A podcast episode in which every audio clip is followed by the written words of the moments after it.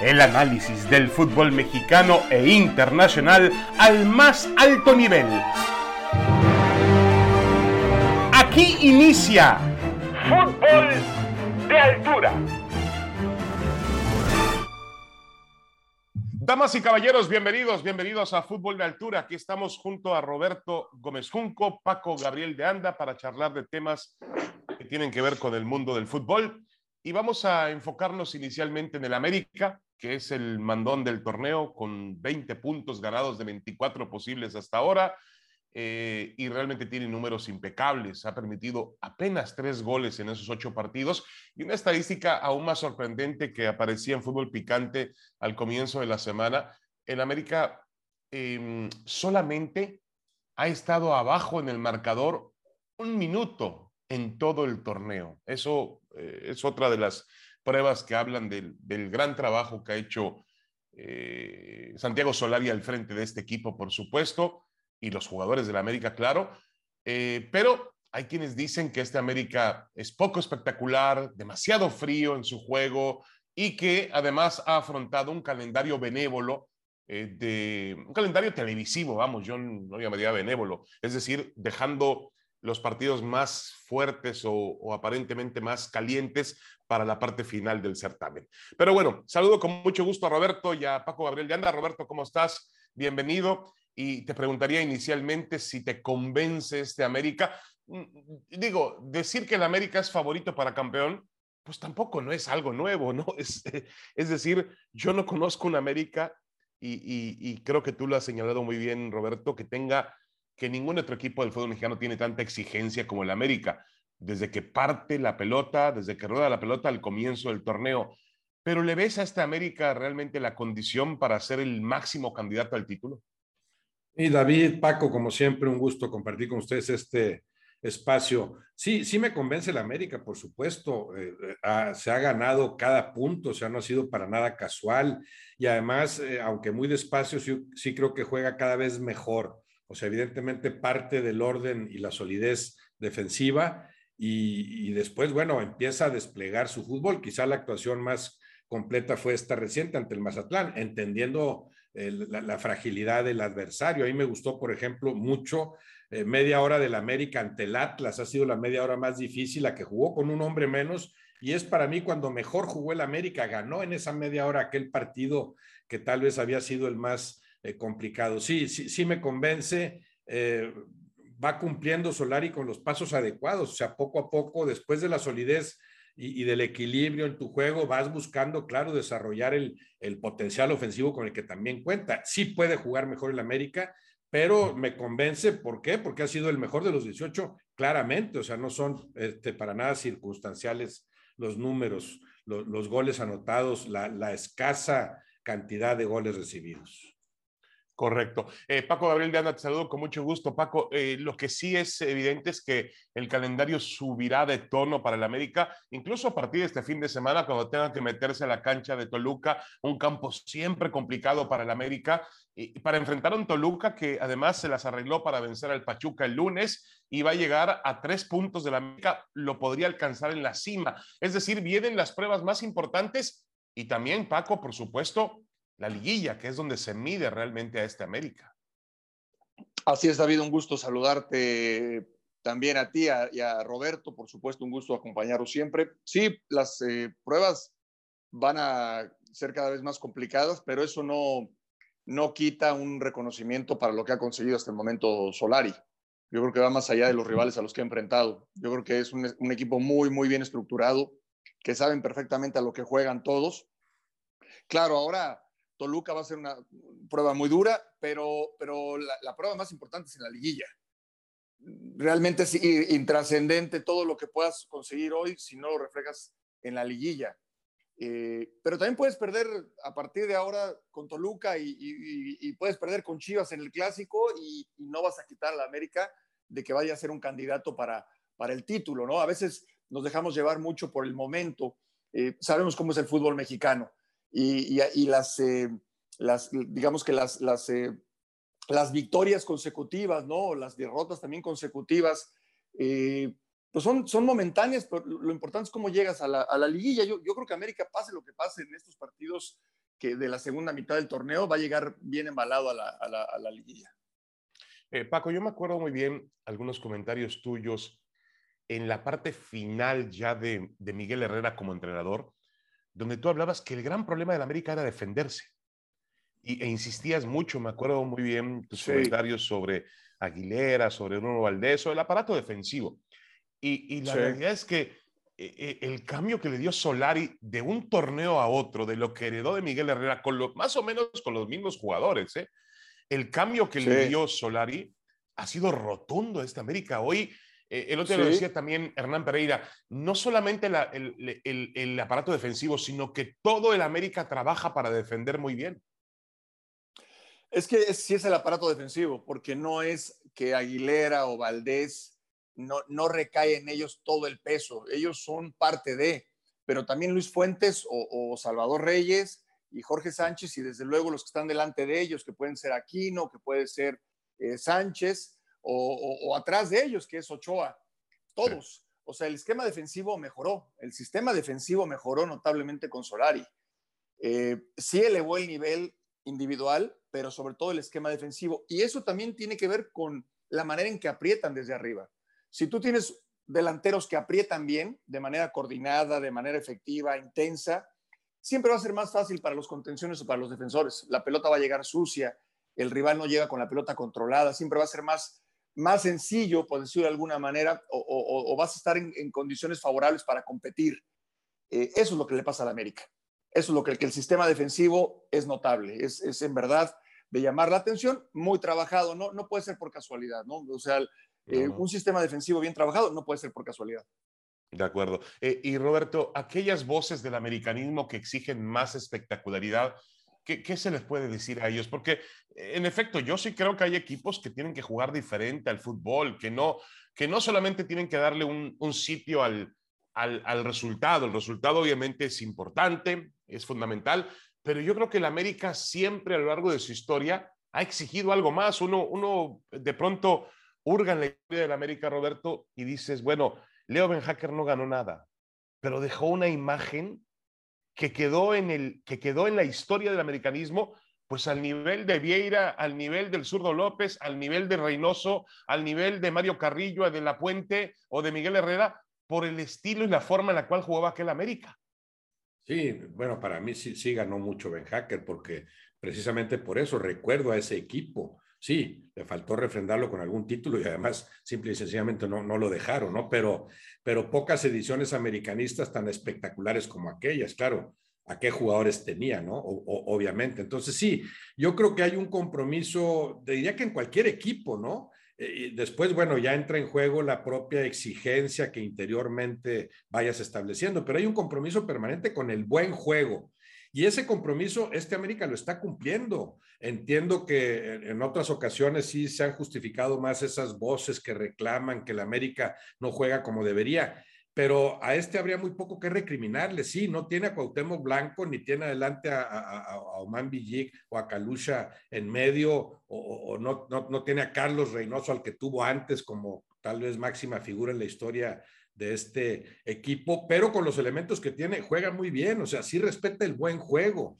No es una América que renuncia al bien jugar en aras del resultado, para nada, porque además va junto el bien jugar con el resultado, esa, esa falsa disyuntiva de que es más importante ganar o jugar bien, como, como si se opusieran. Para ganar, primero tienes que jugar bien, o sea, amplías tus probabilidades de ganar jugando bien. Y este América juega bien, sí, no cae en el nivel de lucimiento de otras ediciones americanistas, porque tiene que ver con la época del fútbol que se juega y con los jugadores con los que cuentes. Pero no es este una América que, saque resultados encerrándose, eh, dedicándose a destruir, no, es una América que, que pretende y lo hace muy bien cumplir con ambas labores, cómo defender y cómo atacar. Claro, empezando por primero defenderse bien, porque eso lo hace cualquier gran equipo. Primero tengo que defender bien. En la medida en que consolide mi forma de defender, eh, voy a, conseguir, voy a ir consiguiendo también desplegar mi mejor fútbol al frente. Algo hace muy bien Solari, por supuesto, como dice Paco, se ve muy trabajada esa forma de jugar, se ve muy entrenada. Algo hace para, para consolidar ese juego, para comprometer a sus futbolistas y después ya cuando establece ese, ese círculo virtuoso, todo va siendo más sencillo para el que llega lo que ha hecho Fidalgo para mí, Laines, se habla poco de ellos, Reyes, el regreso del ayuno, o sea, te das cuenta que son jugadores que de inmediato se comprometen porque los compromete Solari, pero de inmediato entran en una dinámica ya muy organizada y eso facilita el trabajo de cualquiera. De hecho, el, intermitente ahí, sobre todo en la zona de medio campo, es tal vez su mejor futbolista en esa zona, que es Córdoba. pero, pero Córdoba no tiene la consistencia que tiene el Ayun, que, que ha mostrado Reyes en el arranque que, ha tenido Fidalgo, para mí una contratación discreta, sin tanto boato y que le ha rendido mucho al América, pero mucho tiene que ver ese, juego de conjunto que ha ido desarrollando Solari. En la medida en que dominas una forma de jugar, va siendo más fácil para cada individualidad llegar a adaptarse y florecer a plenitud. En ese camino yo veo muy bien al América, evidentemente con posibilidades y con la necesidad, porque la tendrá en partidos cruciales y en la liguilla, con la necesidad de elevar todavía más ese nivel de juego. Sí, de acuerdo. Le viene ahora ya un calendario más, eh, más poderoso, la visita a Toluca, luego el clásico, como esté Chivas, yo espero que, que, ofrezca una, un, semblante competitivo y le dificulte seguramente la jornada a la América en, el Estadio Azteca. Em, para finalizar con el tema de la América, a la hora en que estamos grabando este podcast, pues el América todavía debe jugar eh, en Filadelfia el partido de vuelta de la Liga de Campeones de la CONCACAF. Damos por un hecho, aunque en el fútbol no puedes dar nada por hecho, pero viendo el nivel que tiene esta América, la, estatura que ha conseguido en el campo de juego, la seriedad, la confianza que tiene, creo que el América va a sacar el resultado adelante y va a avanzar a la final de la Liga de Campeones de CONCACAF, que debe enfrentar al ganador de Cruz Azul contra Monterrey. Eh, Paco Gabriel de Anda, para el América, digo, para el América el doblete es, es importantísimo. Si en este momento, Paco, eh, eh, tuvieras que escoger un equipo para el doblete, hay tres posibilidades en el fútbol mexicano. Los tres que están en, en, semifinales de esta CONCACAF. América, Monterrey y Cruz Azul. ¿Por, quién, ¿Por cuál de los tres apostarías más por ese doblete? Entendiendo que vamos en la jornada 8, ¿no? Del torneo mexicano. Es que como, como es el fútbol mexicano, eh, falta mucho, muchas cosas por ver todavía. ¿Qué tanto puede mejorar Cruz Azul? ¿Qué tanto se mantiene el América? Monterrey increíble, pero termina siendo una incógnita. Eh, yo sí veo dos equipos mexicanos en la final de, CONCACAF. Eh, me inclinaría por América y por Cruz Azul.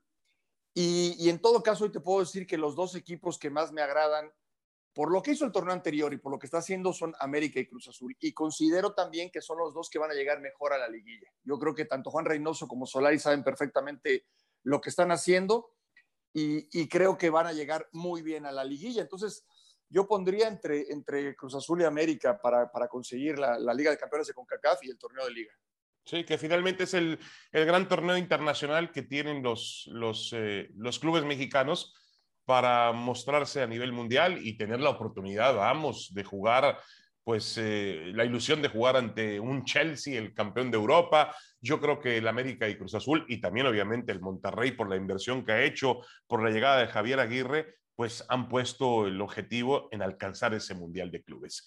Va a ser muy interesante, el, sobre todo la segunda parte del torneo, y en ello también está involucrado, por supuesto, la definición de la Liga de Campeones de la CONCACAF. Bueno, vamos a una pequeña pausa y vamos a regresar con más. Esto es Fútbol de Altura en ESPN.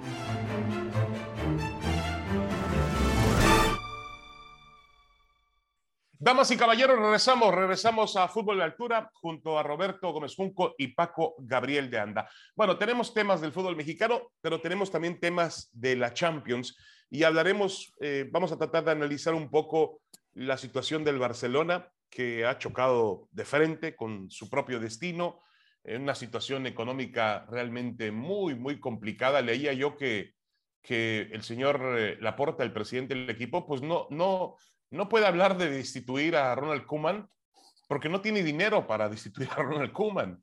Lo que cuesta la cláusula de eh, lo que tendría que pagarle a Ronald Koeman para destituirle no, no, no, está en las arcas del club, a pesar de que han bajado un poco la nómina o un mucho la nómina sin los sueldos de Messi o de Griezmann, el equipo sigue endeudado, hay jugadores lesionados también que, que, que, con los que no cuenta Koeman.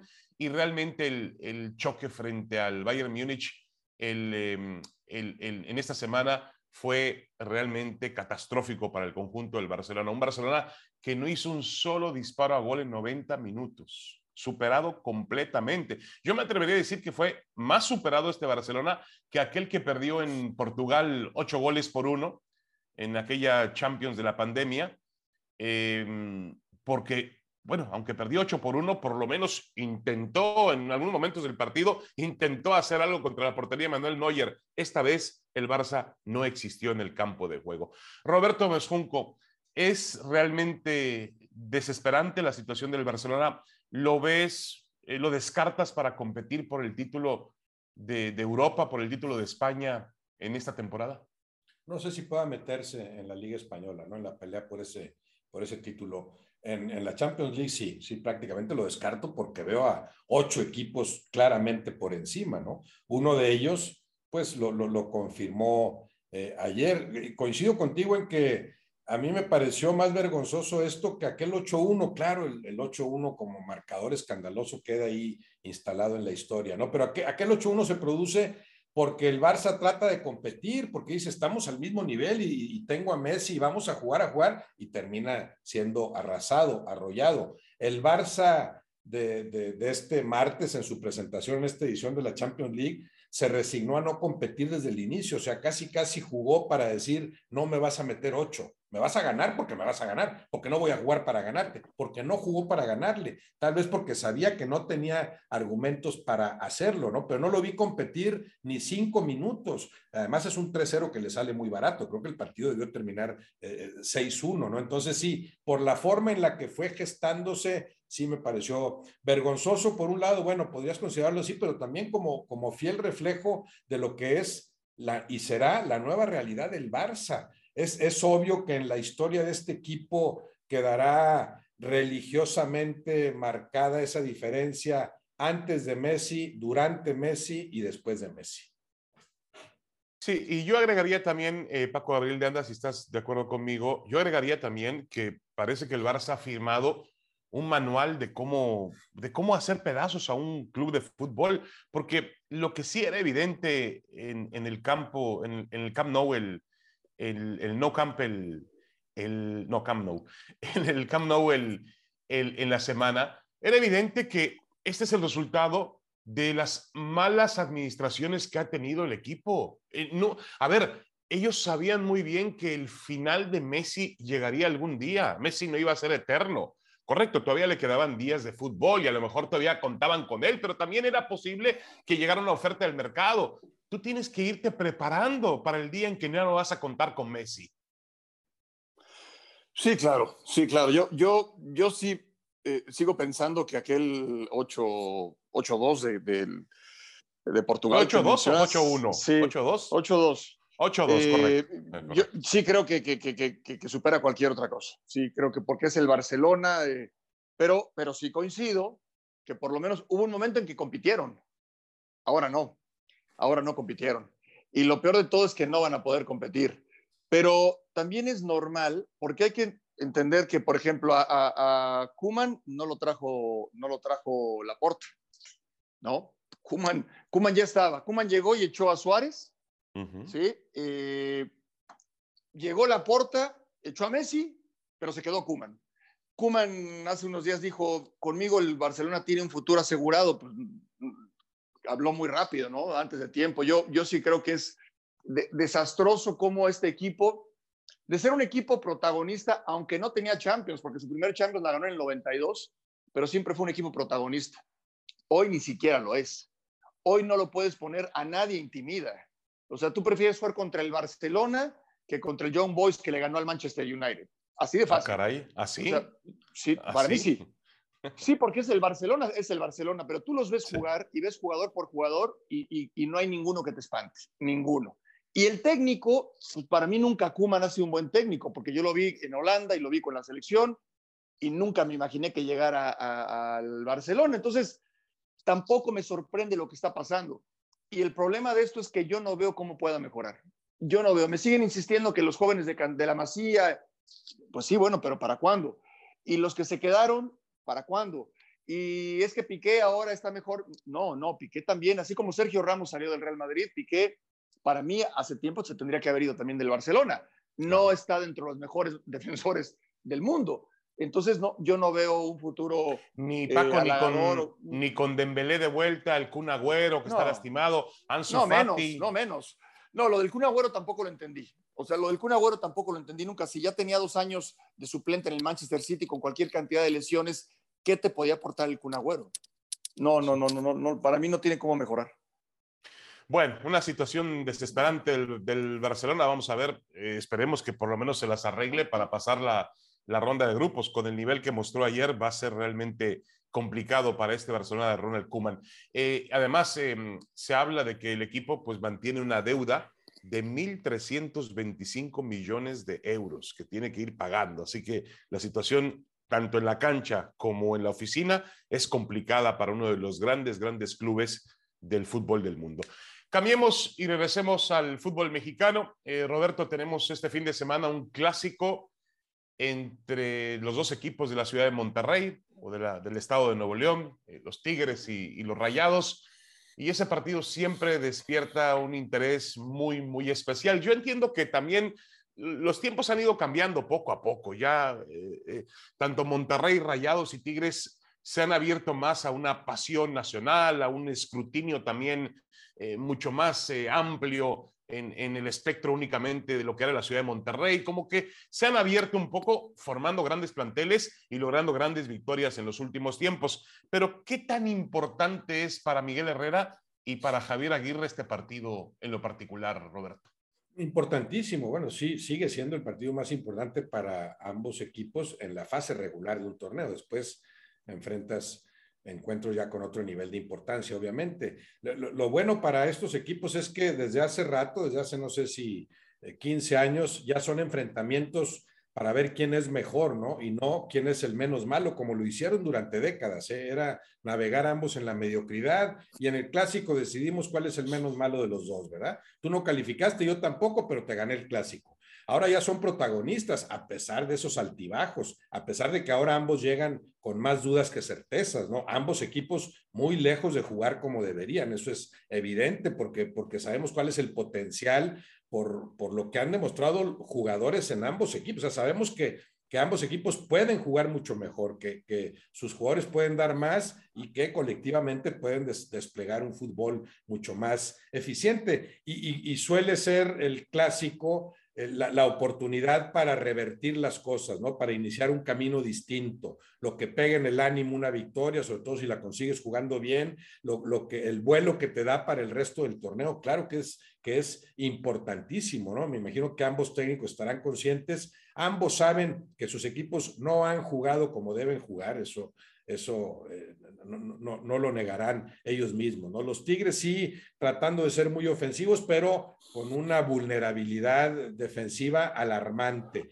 Y el Monterrey a veces demasiado precavido, sí, sólido en su aparato defensivo, pero todo eso en detrimento del, del, cabal desarrollo del potencial ofensivo con el que cuentan. Entonces son ambos equipos con, con, pendientes evidentes, porque si los dos se acercaran a su nivel óptimo, tendríamos que mencionarlos eh, eh, indudablemente entre los principales candidatos al título, ¿no? Pero para eso tienen que elevar su nivel de juego y sí veo el partido de esta jornada como una maravillosa oportunidad para ambos, como para iniciar un camino distinto.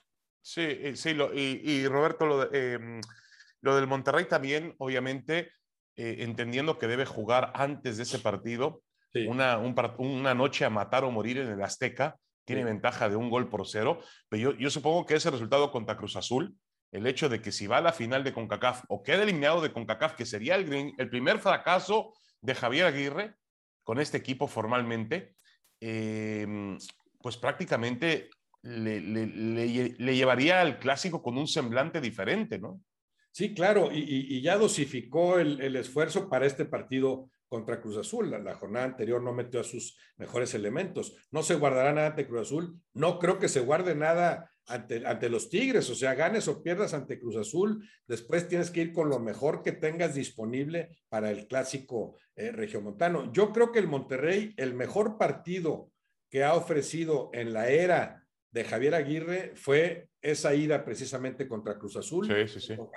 Es un 1-0 que al Cruz Azul le salió muy barato y, le, podría costar en el regreso al Monterrey el no haber aprovechado cabalmente en aquel partido el, dominio que ejerció. Pero ese ha sido el mejor Monterrey. Esa versión del Monterrey tiene para ganar la CONCACAF y tiene para pelear por todo en, la, en la Liga MX, no la versión que hemos visto en la mayoría de las jornadas. Claro. Ahora, Paco, yo no, no, no, no me ha tocado ver todavía, salvo esos minutos que bien menciona Roberto, quizá la primera parte de aquel partido contra Cruz Azul, la, semifinal de ida de la CONCACAF, pero no, no, todavía no siento a Rayados totalmente cómodo con Javier Aguirre, ni Javier Aguirre totalmente cómodo con Monterrey. No, bueno, porque no está cómodo, porque Javier Aguirre, eh, Monterrey es el primer equipo que dirige Javier en su larga trayectoria como técnico que tiene un compromiso de ser campeón, por no decir una obligación. Nunca Javier había dirigido un equipo que tuviera ese compromiso o esa obligación, jamás, ni en México ni en ningún lugar. En México, bueno, dirigió Pachuca. Eh, en España, ningún equipo, y al Atlante. A Monterrey sí, a Monterrey sí. Monterrey con este plantel eh, tiene el compromiso de ser campeón. Eso cuando lo firmó es porque voy a ser campeón seguramente. Y lo que dice Roberto es cierto. Aquí no se puede guardar nada, ¿eh? No es de que, bueno, a ver con cuál voy, con Liga de Campeones de CONCACAF o con la Liga. Híjole, es que es el clásico. Sí, pero a ver, no, no. Toda la experiencia de Javier la tiene que, lo tiene que aplicar aquí. Tiene que ir por los dos. Tiene que ir por los dos y Javier lo sabe. Ahora, yo no, bueno, decir no sé si él sepa cómo manejarlo, pues sería una falta de respeto para Javier, que tiene una experiencia bárbara. Lo que pasa es que, insisto, sus, sus equipos siempre le han exigido ciertas cosas. ningún caso era es que tienes que ir por todo, es que tienes que ir a matar, es que tienes que ir por el campeonato. Y aquí tiene que ir por el campeonato de la liga y por el campeonato de Liga de Campeones de CONCACAF. Entonces, sí es una presión distinta para Javier. A pesar de su gran trayectoria espectacular en selección, con clubes en Europa, hoy es donde tiene que aplicar toda su experiencia. Son dos partidos dificilísimos. Lleva la ventaja de 1-0 con Cruz Azul, pero juega de visita. Y después tiene el clásico en donde yo sí creo que está, los dos están muy presionados, pero, pero Javier más, porque Miguel Herrera viene llegando. Javier ya tuvo un fracaso con Monterrey, el torneo anterior no, no llegó a donde se aspiraba. Entonces, sí, sí, son, sí son días donde Javier, tendremos que ver la mejor versión de Javier como entrenador. De acuerdo. Y, finalmente también eh, Miguel Herrera sabe muy bien y debe, seguramente lo conoce porque dirigió ya del otro lado, dirigió a Rayados en su momento, conoce perfectamente bien el valor del clásico y lo que significa para la gente de Tigres, está llegando, pero la gente en Monterrey no le perdonaría que el equipo no mostrara sus eh, grandes argumentos también en este, en este juego. Creo que es una batalla muy interesante que puede marcar eh, en la temporada un antes y un después para los dos equipos de Monterrey, que sabemos que tienen una poderosa inversión y que tienen la intención, obviamente, de ganar todo lo que se encuentren por delante. Eh, yo veo a Rayados y a Tigres, los veo compitiendo por el campeonato de la liga, obviamente, y veo a Monterrey también con la capacidad suficiente para mantener y aumentar la ventaja en el Azteca ante Cruz Azul y jugar eventualmente una final contra el América, que sería espectacular. Bueno, señores, ya nos vamos. Muchas gracias, Roberto Mesunco. Muchas gracias, Paco Gabriel de Anda. Esto fue Fútbol Gracias, de Altura. Gracias, Roberto. Hasta la próxima. Saludos. Un abrazo para todos. Gracias. Un abrazo. Esto fue Fútbol de Altura. El análisis del fútbol mexicano e internacional al más alto nivel